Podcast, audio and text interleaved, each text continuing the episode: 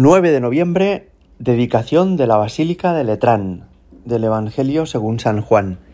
Se acercaba la Pascua de los judíos y Jesús subió a Jerusalén y encontró en el templo a los vendedores de bueyes, ovejas y palomas y a los cambistas sentados.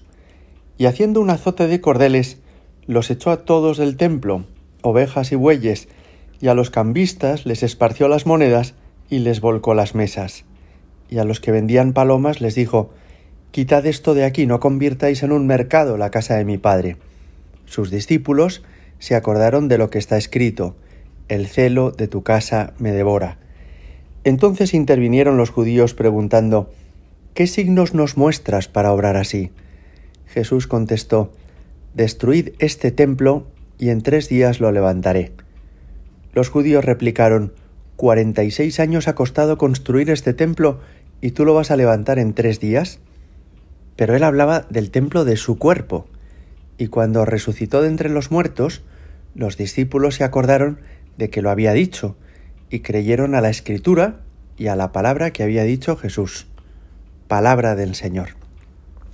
Aunque en Madrid hoy celebramos la fiesta patronal de Nuestra Señora, la Virgen de la Almudena, una imagen de la Virgen que quedó escondida durante siglos en la muralla hasta que terminó la reconquista de esta ciudad, que había sido invadida por los musulmanes como toda la península ibérica, en el resto de la Iglesia Universal hoy se celebra la fiesta de la dedicación de la Basílica de Letrán.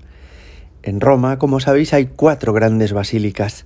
La de San Pedro del Vaticano, donde reside el Santo Padre, la de San Juan de Letrán, que es propiamente la catedral del obispo de Roma, la de Santa María la Mayor, y la de San Pablo extramuros. Esta basílica, que tal día como hoy se inauguró, es, fue construida por el emperador Constantino, el primero de los emperadores romanos que se hizo cristiano gracias a las oraciones y a la intercesión de su madre Santa Elena. Y él mandó construir una basílica en honor a Jesucristo y en honor a San Juan. Es esta Basílica de San Juan de Letrán sobre la colina laterana. Y en esta basílica se celebraron importantes concilios, todos los concilios lateranos, y es la basílica que sirve de catedral al obispo de Roma, es decir, al Papa. Una catedral es una iglesia donde tiene su cátedra, su silla, el obispo. Una cátedra es el lugar desde donde no se enseña, por eso los obispos llevan una especie de gorro puntiagudo que se llama mitra, porque son doctores para nuestra fe, porque nos enseñan la fe verdadera, una de las misiones más importantes que tienen, junto con la de santificar al pueblo de Dios con los sacramentos y la de guiar al pueblo de Dios como un buen pastor con su callado, una de las tres funciones es la de enseñar. Y eso lo hacen desde la cátedra y por eso se llama catedral, al templo donde lo realizan, donde, desde donde hacen esta enseñanza. Pues bien, hoy es el día en el que recordamos que se construyó esta basílica de San Juan de Letrán en Roma, que es la catedral del Papa.